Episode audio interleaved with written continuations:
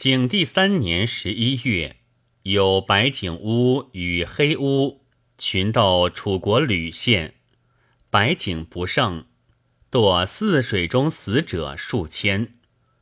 刘向以为仅白黑降也，使楚王误暴逆无道，行辱深宫，与吾谋反。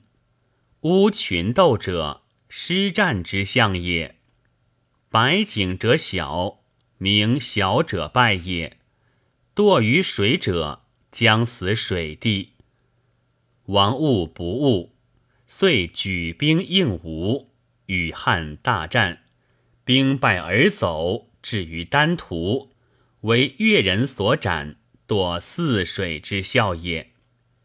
经房易传曰：“逆亲亲。”绝邀白黑乌斗于国中，燕王旦之谋反也。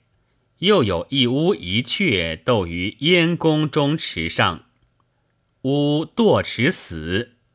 五行志以为楚燕皆骨肉翻陈，骄恣而谋不义，具有乌雀斗死之祥，形同而沾合。此天人之明表也。焉阴谋未发，独王自杀于宫，故一乌而水色者死。楚抗阳举兵，军师大败于野，故乌众而金色者死。天道精微之效也。经房易传曰：专征劫杀。绝邀乌鹊斗，